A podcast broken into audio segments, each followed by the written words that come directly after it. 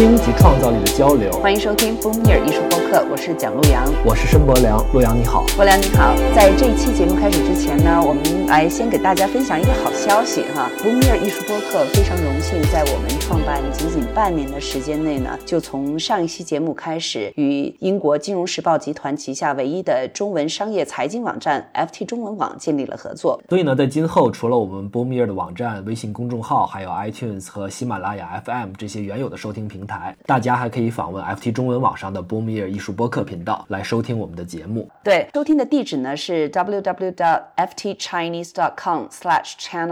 Smash Boomier。我和博良还专门为与 FT 中网的合作录制了一段开播寄语，大家也可以访问这个地址来收听。在这期开播寄语当中，我们俩聊了一下波米尔当初的创办宗旨与呃这个节目的一些独特亮点，还有包括我们每期节目制作的方式等等花絮。嗯，还聊到了陆阳和我对于 Podcast 播客这种非常新的媒体形式的理解，还涉及到一些给听众朋友的收听建议。同时呢，我们还对波米尔艺术播客从创办到现在这半年的历程进行了一番回顾。说到回顾这个词呢，这也是近年来艺术展览的一个热门词。嗯回顾展英文 retrospective 是现在非常受欢迎的一个展览类型。对因为回顾展可以对一个艺术家各个阶段的创作有非常全面的呈现，而一般来说呢，他的作品量也会很大，同时也可以在展览当中纵观这个艺术家的人生历程。嗯比如说像我们上一期节目的主题介绍阿姆斯特丹荷兰国立博物馆举办的纪念十七世纪荷兰黄金时代艺术大师伦勃朗逝世三百五十周年的回顾大展。对，今年还是意大利文艺复兴时代的艺术巨匠达芬奇逝世五百周年。那今年下半年呢，在巴黎的卢浮宫也会举办达芬奇的回顾展。对，我们在波米尔第六期节目中也和嘉宾郝亮聊过这个回顾展的话题。除了纵观一个艺术家一生的创作，那回顾展的另外一个看点是我们站在当下回顾历史的这个视角是怎么样的。刚才咱们说的呢是历史上那些艺术大师的回顾展，那咱们时代的这些在世的当代艺术家的回顾展呢又不太一样，也涉及到很多多不同的类型。比如说，我印象比较深刻的是二零一七年在伦敦的 Tate Britain 举办的英国在世最重要的当代艺术家，当时八十高龄的 David Hockney 的回顾展。可以说是对他一生重要的创作进行了一次非常全面的回顾。对，在一个好的美术馆做这样一场个人回顾展，可以看作是一个艺术家一生当中很大的成就。那么，对于那些年轻一些还处在生涯中期的艺术家来说呢，也有中期回顾展这样的概念。嗯比如今年七月会在伦敦的 Tate Modern 开幕的，出生于一九六七年的冰岛籍丹麦艺术家 Oliver Aliasson 埃里亚松的中期回顾展。艺术圈的很多朋友呢都表示非常的期待。对，除了这些，还有具体的阶段性回顾展。这就说到咱们这一期节目的主题，在 OCT 深圳馆举办的艺术家隋建国2008至2018年这十年的创作回顾展。嗯，我觉得二零零八到二零一八这个时间段特别有意思。大家对二零零八年可能最重要的两个记忆，应该是北京奥运和全球的金融风暴了。对，呃，那么二零零八年中国当代艺术市场也是繁荣到一个顶点，接下来呢就进入了一个调整的阶段。我记得两千零八年前后，中国当代艺术正是越来越多被国内的民众还有西方的媒体所认识的时间段。嗯呃，那隋建国作为中国当代雕塑这个领域最有影响力的艺术家之一，他创作的中山装和恐龙都成为当时中国当代艺术当中很有代表性的形象。对，那个年代中国当代艺术的很多代表性作品，都是在以一种非常直接、明确的方式，指向对于他们所经历的中国历史和政治的反思。嗯比如隋建国的成名作，他在九十年代初创作的《地挂》，就是一些被钢筋紧紧地禁锢着的石头，就开始带有这种反思性。嗯那后来从一九九七年开始的中山装系列，也是探讨中山装这样一个文化和政治符号与中国人的身体和精神之间的关系，嗯还有艺术家个性化的创作和这种去个性化的服装这种符号之间的关系。包括后来的伊文研究系列，他给古希腊和文艺复兴的一些经典雕塑穿上中山装。我是在上中学的时候第一次看到这个作品，当时真的是觉得挺激进的。那么后来，他从一九九九年开始创作的恐龙，就是中国制造系列，也是对于中国当时的经济现实以及所处的国际政治经济关系的反思。嗯呃，有一组红色笼子里的恐龙，原来就是放在北京七九八尤伦斯当代艺术中心的门口的。呃，我记得那个时候很多人打车去七九八，就会经常跟摄是不是说，哎，就停到恐龙那儿吧？对，就是说这个作品成了一个文化地标。那二零零七年的时候，在当时 OCAT 在上海浦江新城的展馆举办过一次隋建国从一九九七到二零零七这十年创作的回顾展。刚才我们提到的那些在观念上很强、很直接，也可以说很经典的作品，在那一次展览中有过一个比较全面的展示。嗯，那现在呢，又过了十年，呃，我看隋建国二零零八至二零一八年的十年回顾展上呢，作品的面貌与上一个十年又有了非常大的不同。嗯，好像是以抽象的雕塑为主的哈。我们说抽象，可能还是从风格的层面来说，但对于隋建国，他更强调的可能还是创作方式的改变。嗯，他开始尝试一种特殊的方式，不去控制这个雕塑的过程。这种尝试是从二零零八年的盲人肖像系列开始的。盲人肖像不是说给一个盲人塑一个像，而是隋建国自己闭上眼睛，像盲人一样来做一个雕塑，然后把这个雕塑放大，成为公共空间里的一个庞然大物。嗯，艺术家把自己眼睛闭上来进行创作，这个行为挺有意思的，像是一个非常特别的开始哈。说起来，我跟这件作品还挺有缘分的。二零零八年我刚开始从事艺术工作，就看到隋建国在七九八的卓越空间举办的个展上第一次展出这个作品。那后来二零一四年我去纽约读书，又正赶上这个作品在纽约中央公园门口的 Freeman Plaza 展出。嗯，但是直到这一次，我到隋建国在 OCAT 深圳馆的开幕现场，与他一起录咱们这一期节目的时候，我才第一次听他详细的说起这个作品的创作过程。到零八年，其实我是想这样，我是想，因为我也做了好多观念艺术的实验之类的哈，就是跟政治啊发生关系之类的。我在想，能不能有一个感性的方式？这个感性方式是可以跟人类整个艺术的这个历史是能接上头的。它不是一个仅仅是一个新的潮流、新的方法啊，像什么关系美学呀、介入艺术啊之类的，哎。那些东西，我觉得它特别像一种，由于有了一种对抗的对象，我在产生了一种针对性的方法，它就是还是一个有些寄生性。我就想，其实你要说人的脑袋、人的意识、人的思想，都是不停的被洗脑的。你被社会主义洗脑也是洗，你被当代艺术洗脑也是洗，是吧？对，你洗了嘛，你就跟着他走。那有什么办法就？不被任何人洗呀，那就是我觉得那就可能就是就是得把意识弄掉，就就让身体自己出来，因为这个身体是你自己的。嗯，你要想做雕塑，它还得就是是跟肉体相关。观念艺术里边是可以不要物质形式，观念不必非要。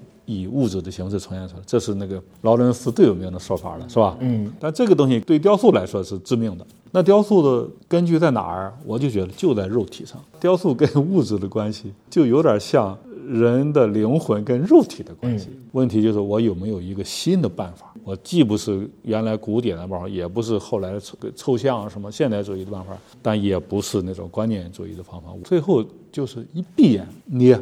我当时就是出了个方案，我就觉得这个卓越空间啊，十二米高，十五米宽，二十米长，肯定得是这么一个东西。我作为雕塑家，我得把握空间啊，得往里放个什么东西呢？呃，那时候我就开始琢磨这个，有点琢磨泥塑的事儿。我就想，干脆我就闭着眼捏个大泥，放大，充满这个空间。哎，策展人当时是那个刘鼎，他说：“老隋，你这个，你这个想法好啊。”我说：“你说它好在哪儿？”他说：“我也说不上来，就是觉得好。”我说你要这么说，那我也觉得它好了，因为我当时出了三个方案，就是我不知道它好在哪儿，我就是想做它，因为我觉得我要这样做的话，我就回到雕塑的本质那个地方啊，因为这个泥就是自古以来就是个做雕塑的材料嘛，但是每个人都是想把它。做成一个什么形状？但是当我闭上眼做的时候，我是不想把它做成一个什么形状，或者说它可以是任何形状。当时的放大技术是套圈儿，套圈其实是罗马时代的一个技术。然后你只要在学院受训练，你都得学这套技术。嗯，它是很科学的一个，是其实是个工业技术，建筑师全都理解。一看米字格的纸，他们马上就知道哦，这是什么？它等于是随便捏了一团烂泥，但是经过这个放大，一下子就变成一个。公共化的对象，纪念碑式的就是一个很大，对，尺度是变成纪念碑式嘛？对，嗯。啊，刘鼎说，那就应该叫做公共化的私人痕迹。他当时他就起了这个名。嗯，这个你看，这个盲人当时是做了三个形状：一个长条的，一个鼓鼓囊囊的，一个团的很久，团时间一长，这就像个像个面包似的。因为你你你手你是不知道你做成个什么的，一闭眼特别奇怪，所有的技巧都没用了，根本就不知道我我在捏什么。其实我是大概花了一两年的时间，慢慢的我才知道，就是其实一闭眼就是失去了控制嘛，就是意识呀、技巧啊、思想全都不管用了。我后边这十年的时间，其实有一半的是，我就试试我怎么能继续这个不受控制。经过隋建国的描述之后，我觉得《盲人肖像》与他的中山装系列还是一脉相承的，都是关于身体。但《盲人肖像》好像更多是关于艺术家自己的身体，包括他的感觉、他的行为和动作，都在这个放大之后的雕塑上留下了很清楚的痕迹。行为和动作是隋建国这十年的创作中的关键词之一。那这次展览里专门有一个空间呈现他怎样通过一系列难以控制的动作来改变传统雕塑的基本语法。很多回。故展在展览艺术作品的同时呢，也会展示艺术家的一些手稿。这其实是我个人也很喜欢看的一部分，因为从手稿里边你可以获得更多关于艺术家的想法和创作过程的信息。那么这次隋建国的回顾展里边呢，也包括了大量的手稿。哎，博良，我不知道你在现场看到这些手稿的时候有一些什么样的感受？隋建国这次回顾展上的手稿和我们通常见到的手稿不是一个概念。通常意义上的手稿指的是艺术家手绘的草图啊，或者是手写的一些笔记。但隋建国的手稿全是他用手捏的各种小型的雕塑，加起来有一千多件，也都是他对于这种不控制的这种雕塑语言的探索。那有些手稿后来也被制作成了主展厅里面的一些大体量的作品。我们来听听他自己怎么说吧。那一长六手稿哈，主要是捏。但是呢，你看我那边那个录像里边那些 A 展厅的房间里，哦，我知道那个是您各种不同的动作。动作，对我觉得是一个办法。我找到一个办法，就是使劲儿动作。嗯，你一使劲儿，你就不能控制了。因为做泥塑，按照真正的泥塑，你是要跟画画一样，你要笔笔生发的。第一块泥加上了，再加第二块泥，你要控制的，通过比较，慢慢的完成这个空间结构或者是形象塑造。那你使劲儿，使劲儿打泥，使劲儿踹泥，使劲儿这个从上面把泥摔下来，这个东西就是你想做准，你也做不准。哎，我觉得这个办法行。然后我又发现就是这样捏来捏去，一开始我捏这么大的，我也是闭着眼的。后来我就发现，其实不看它就行。嗯。最后我就越捏越小，你看那泥啊，我就在手里捏，我就发现，哎，我怎么就跟那个玩核桃老头似的？我觉得，哎呦，这是一种向内的办法，可以不受你自己的控制啊。说你玩核桃，你想怎么捏，你就不会捏了，你必须不想它，你的手自然就会捏啊，就会玩。你看，我就发现哦，向内向外其实都是可以不受控制，这时候你就不用闭眼了。我知道您最早在学雕塑之前是学山水画的。那山水画它是一套语法系统，就必须把所有的这个语汇，就是它这些技法都结合起来。就你单练其中的任何一个都不能形成意义。那您现在这种创作方式是不是也在创造一个雕塑的新的语法系统？因为我看这次的展览标题也是叫体系。体系对，体系是策展人他看了我这些东西之后，他发现哦，其实我我找了好多办法，但当时其实是挺苦恼的，就是。这个办法行不行？那个办法行不行？其实也没怎么展，就是觉得这就是些实验。其实我是到了一七年，我当时在佩斯做那个展览的时候，我看了，我第一次把这些手稿排出来，排出来我再看，哎呦，其实已经把这个事儿都做好了呀，做好了。但都我也倒也不觉得它是个各种方法最后会变成一个新的方法。当我看这一千多个稿子的时候，我是发现，其实不管是什么动作，怎么捏。最重要的是它的重复，在十年就是这么重复，就是这么重复，而且是要要在长时间里边的重复，嗯，因为你的重复是会让你的所有的具体表达都趋向于零，可能拳击或者脚踹总会有所表达，是吧？或者这样捏那样捏，长条形的这个就圆球形。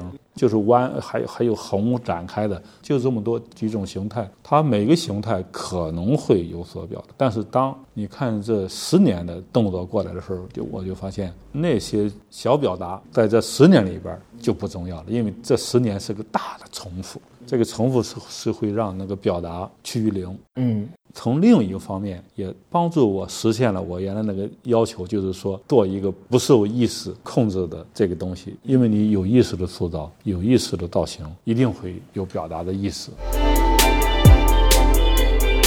不控制这个词说起来好像很轻松，但听到这个词是从隋建国这个年纪之前又已经创造出一套很成体系的作品的艺术家口里说出来的时候，我还是感觉这个词背后有很多的思考和情感。这我觉得它并不是很轻松。嗯，呃，那我会想在这次展览的策展，它是怎样在一个十年的回顾展当中去呈现这个不控制？我觉得应该是会很有难度的吧。对，在展览开幕的时候，我也和策展人崔灿灿聊了一下，就特别的说到他作为策展人，怎么从艺术史的角度来理解这个不控制的含义，同时呢，又在当下的这个语境中来梳理隋建国在过去这十年里的创作。我们来听一下他是怎么说的。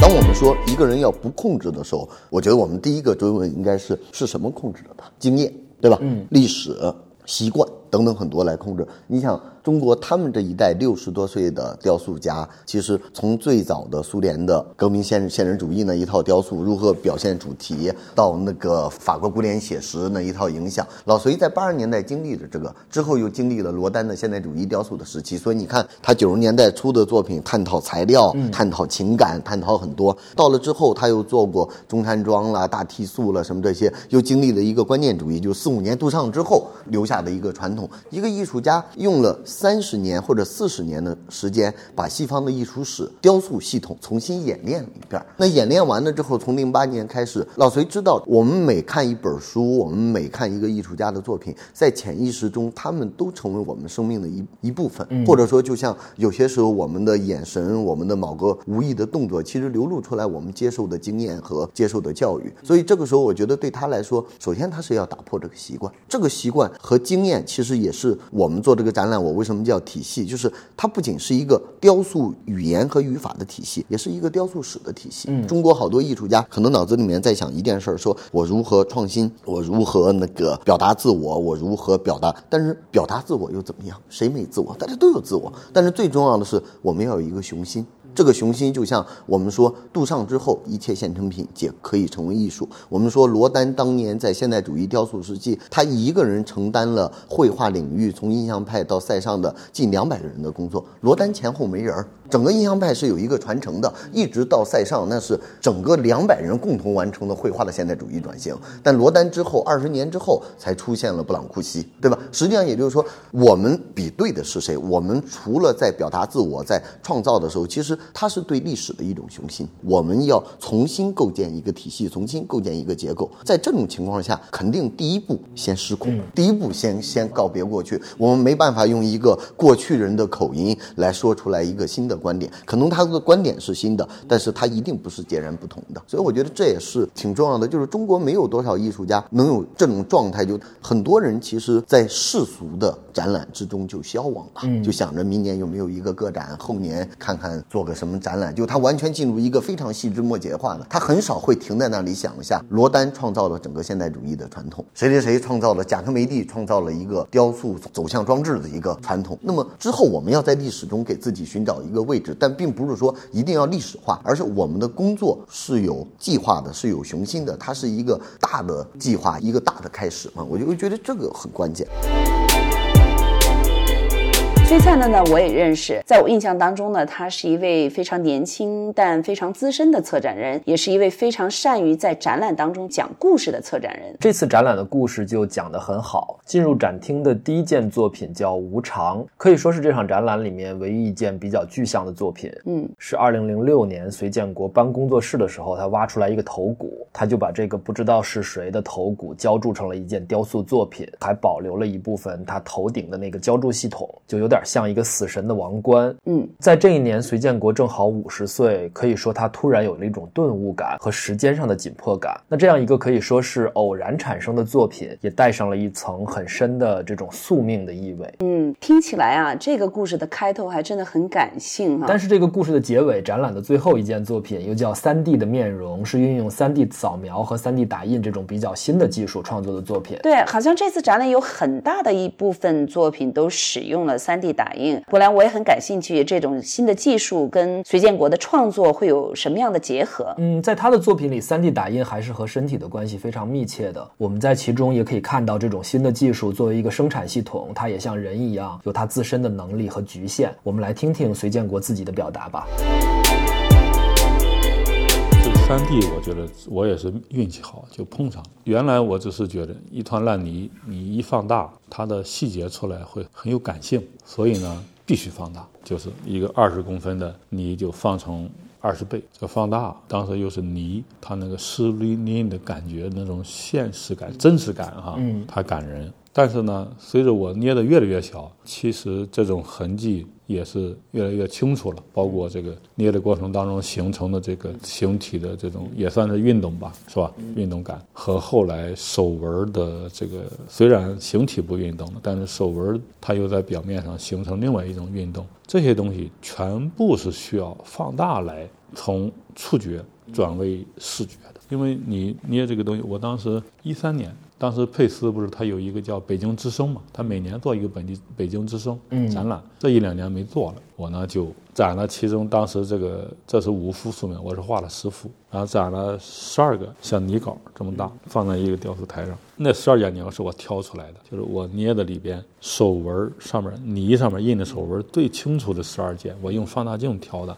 我就想让大家看一看我这个这个作为原型的泥稿，他在说什么。结果没有人看到那些手纹，多了问我老隋，你现在开始做小雕塑了，就是微型嘛。老隋，你开始做小雕塑了，这这也是个方法啊。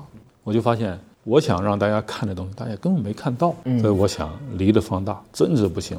也恰恰是那时候，我就找到了 3D 扫描这个技术，或者说 3D 扫描在中国的精度也够了。嗯，一开始没有这么精的扫描，你你扫了手纹，手纹，你看我那泥稿里边有的上面贴着小黑白圆点，嗯，那就是最原始的扫描仪器，必须得加那个，要不然它那个你扫描了所有的面儿，它没法拼起来，它用那些东西做坐标。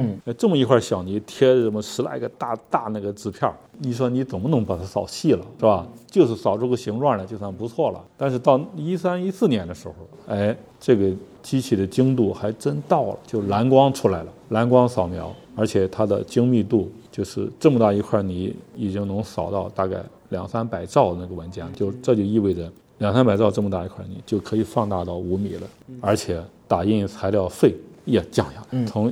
十二块钱一克，降到今天是两块钱一克。嗯，那降的挺多的。对它，它它是慢慢的降。它的技术限制有您说的那种原来用泥套圈放大的方式多吗？因为我看三 D 打印出来的那个作品的接缝挺多的。它只是三 D 打印机器那个那个打印枪的体积容量仍然不够大。一开始更小，一开始只有二三十公分，现在已经到了四十五十乘六十了。那个深圳现在已经有七十多公分的，它也是在慢慢的进步。呃，那随着科技的进步，您会不会逐渐放弃对身体的意识？它不是我放弃，其实我觉得放大呢，恰恰是放大了。我这个身体的这个所有的痕迹，它它把它给强化了出来，这恰恰是 3D 技术最吸引我的。嗯，它高精度的扫描，然后在高精度的打印放大了之后，哈，那它的那个对身体的行为的结果这个呈现，那比那个人工放大那是好一百倍。我看最后一件作品就是那个三 D 的面容，嗯，里面有很多不是您手的痕迹了，就是非常像我们理解的数码的那种格子，数码的像素了。对对对。对对，那时候我就是下一步要关心的问题了，是因为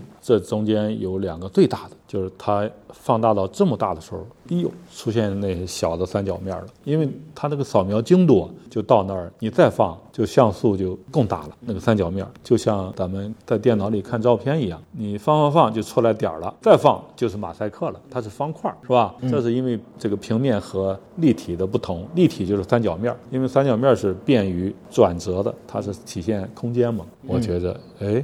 这个有意思，因为这是三 D，它与生俱来的，它是它的三 D 技术语言，它它的一个本质性的东西。那几个大的上边那个三角面已经非常好看，我就试一试把三角面弄得更大会什么样？我把它放在最后一件。还有这次像比如《云中花园》这种用到三 D 打印的作品，就也是特别的大，观众在作品中间走来走去。那您总愿意把作品做大，这里面有没有一种就是公共艺术这样的一个意识？这个我也是，确确实上大学，几乎到现在学校的体制也还是这样，就是希望培养出一个能做纪念碑雕塑的雕塑家，这是学校雕塑这个系统培养的目标了。这次我我这个作品的尺寸就是主体雕塑，这五个都巨大。零八年做的那个盲人肖像，然后另外四个都是五米六米，是是新的，但是还是五米六米。这个是我觉得它是我根据这个空间，我在筹备的时候，我有意识的去把它这个尺度做到这么大。一方面这么大，它能跟现场全部都结合起来，包括我用的脚手架；另一方面就是我也想看看这个 3D 打印到底能做到多大。我是把它当做一个生产系统来对待，所以公共性并不是您关心的问题。它其实是是在无意识的在起作用，好像就是我总想把东西做大，但这次呢，我是有意识的这个看准了问题。我都我怎么老想把东西做大？是不是学校当年那个教育？虽然我反省，我甚至跟他对抗，但是呢，我总是不知不觉的就去遵照他的教育。我想摆脱都摆脱不掉的一个东西，是吧？就从反负面来说的话，是吧？嗯。但这次我是不怕。因为就好，就算我摆脱不掉，也是对的。为什么对的？我是觉得它这么大，目前它是不具备纪念碑性的。为什么？因为这个 3D 打印材料它是临时，它是不耐久的。就是说，这个材料本身啊，这个光敏树脂，它是逆纪念碑的，或者叫反纪念碑的，因为它这个材料本身是不永久的。国良，刚才你们的交谈当中谈到了这个公共性的问题，那我还想到了隋建国的艺术基金会，应该说他是在内地创办个人基金会比较早的中国当代艺术家之一了吧？对，在中国当代艺术家创办个人基金会这方面，隋建国也是一位先行者。这个基金会创办已经有三年了，比如说在 3D 打印这方面的创作尝试，基金会就给予了他很多的支持。当然，这个基金会还涉及到非常多的工作，特别是在推动教育和艺术交。交流这些方面，我们在这次访谈的最后也聊到了隋建国的艺术基金会，我们来听听他的原话吧。我就是一六年，一六年我搬了新的工作室，而且我也退休了。我觉得可以从民间这个角度来做事儿，因为在学校这个制度下做事也还是挺难的，我提就是就是不自由。那如果民间我能筹到钱。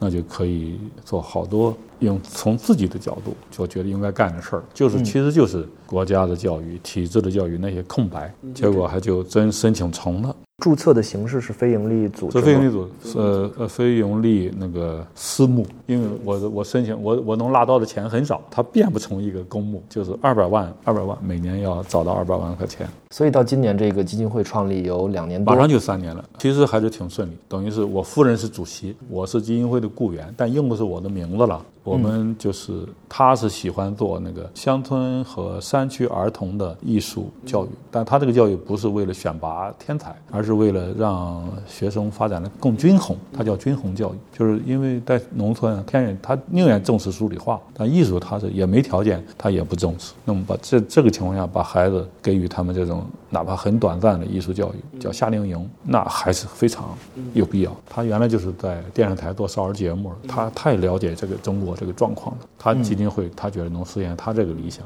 我呢，就是首先得实现我这个把这个雕塑理论的空白给它补上。我就想用五年时间翻译十本书，把这从七十年代，总之就是咱们闭关锁国到现在。这个咱们该读的没读到的这种雕塑理论书，有转折性的、重要的，给它翻译过来。那推动教育是您基金会最主要的创办宗旨啊？还有一部分就是支持我的这个艺术加科学。我的基金会的目标是艺术加科，宗旨是艺术加科学。所以你看，3D 打印，其实基金会给了我不少支持。嗯，这个很贵，这打一个，这其中最大的这个是三十万。那其他你就想想，大概这个二十五万，这个多少万之类的。那您觉得通过个人基金会的方式来支持自己的创作？会比一般的像艺术市场这样的方式更好吗？当然，这只是我创作当中的一部分了。嗯，它是我就跟科学相合的这个钱我才能用，就只用在三 D 上。嗯，其他的我不能用啊，因为这是跟我这个基金会的宗旨相关。这些董事们、理事们都得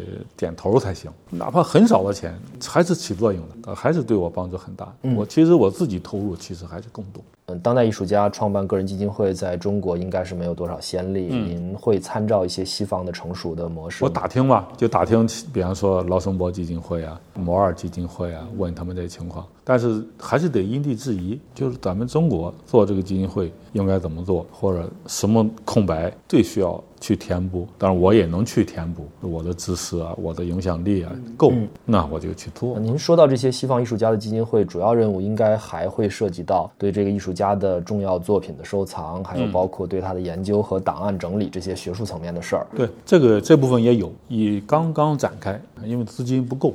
再就是还有一部分就对年轻人的支持，年轻艺术家，当然主要是雕塑家了，这个也逐步在展开。这就是反正钱少就慢慢的嘛。那说到这次十年回顾展，未来十年您怎么展望？我还是就看各种可能性。我目前我已经通过把三 D 作为我这次展览的作品的终极材料，其实我已经跟其他一般的雕塑家运用三 D 已经不一样了。这个我就用它的这种脆弱性、临时性。嗯，它你看那一片如果坏了，可以打印一片再换上，它还有个可再生性。嗯，哎，这个是有意思的。我就我就想，哎，我已经。用到发现了别人没有找到的东西，那像这种像素的出现啊之类的，我都会往下去寻找。所以您在乎的是这个技术最不完美的一部分，而不是它强大的那部分。哎，就是它的特点，是吧？我在用它的过程，我在跟它玩的过程当中发现了，哎，这个好，是吧？本来这个 3D 技术作为工业4.0啊，作为整个数字主义的一个组成部分，其实大家还有点紧张呢，它不会把雕塑毁掉啊之类的，是吧？嗯。但我觉得你不跟他玩，你就得等着他毁掉你；你跟他玩，你就会知道它的缺点、优点，是吧？你就不用怕它。听完这期的采访呢，我觉得隋建国在过去这十年真的是做了好多事情哈。但这次回顾展呢，又并不是一场传统的这种成果汇报式的展览，呃，而是让人觉得这十年的工作还处在一个萌生的阶段，好像更多的是会带来一个新的开始。嗯，期待到二零二九年隋建国做下一个十年回顾展的时候，我们又可以看到一个更丰富、更不同的景象。好，那我们这期节目就到这里，感谢大家收听 Boomir 艺术播客，在这里呢，也跟大家预。告一下我们下期节目的内容。前几周呢，我在香港巴塞尔期间独家专访了一位我来自纽约的朋友 Adam Lindman。我知道你这位朋友，他有好多不同的身份，是的，曾经做过律师，那现在是一位资深的投资人，也是艺术收藏家，嗯，还开了两家画廊，也是一个很活跃、很敏锐的艺术专栏作家，出版过几本很畅销的书。对，那艺术圈很多人评价他是一个有着特别敏锐的嗅觉，但是从来不按常理出牌的家伙。Adam 确实是这样的一个人，呃，应该说艺术圈。呃，没有人不知道这个名字的。很多听众朋友，哪怕你不是艺术圈的人，可能不一定知道这个名字，但是一定听过2016年的一条艺术新闻的头条。在那一年五月份呢，纽约的佳士得春拍的夜场拍卖当中，有一幅巴斯奎特的作品以五千七百三十万美金的天价被日本的商人前泽有作购得。而当时呢，这幅作品就是 Adam Lindman 委托佳士得拍卖的。那当然了，我在跟 Adam。这专访当中呢，肯定也会谈到当年他收藏这幅作品的一些背景故事。但是在我们一个小时的谈话当中，其实更大一部分时间是在讨论关于 blockchain 区块链与艺术的合作可能。那么 Adam 呢，分享了他对艺术市场规律的一些个人的观察，还有他给新兴藏家的一些建议。嗯，非常期待这一期节目。好，那我们下期节目再说。我们下期再听。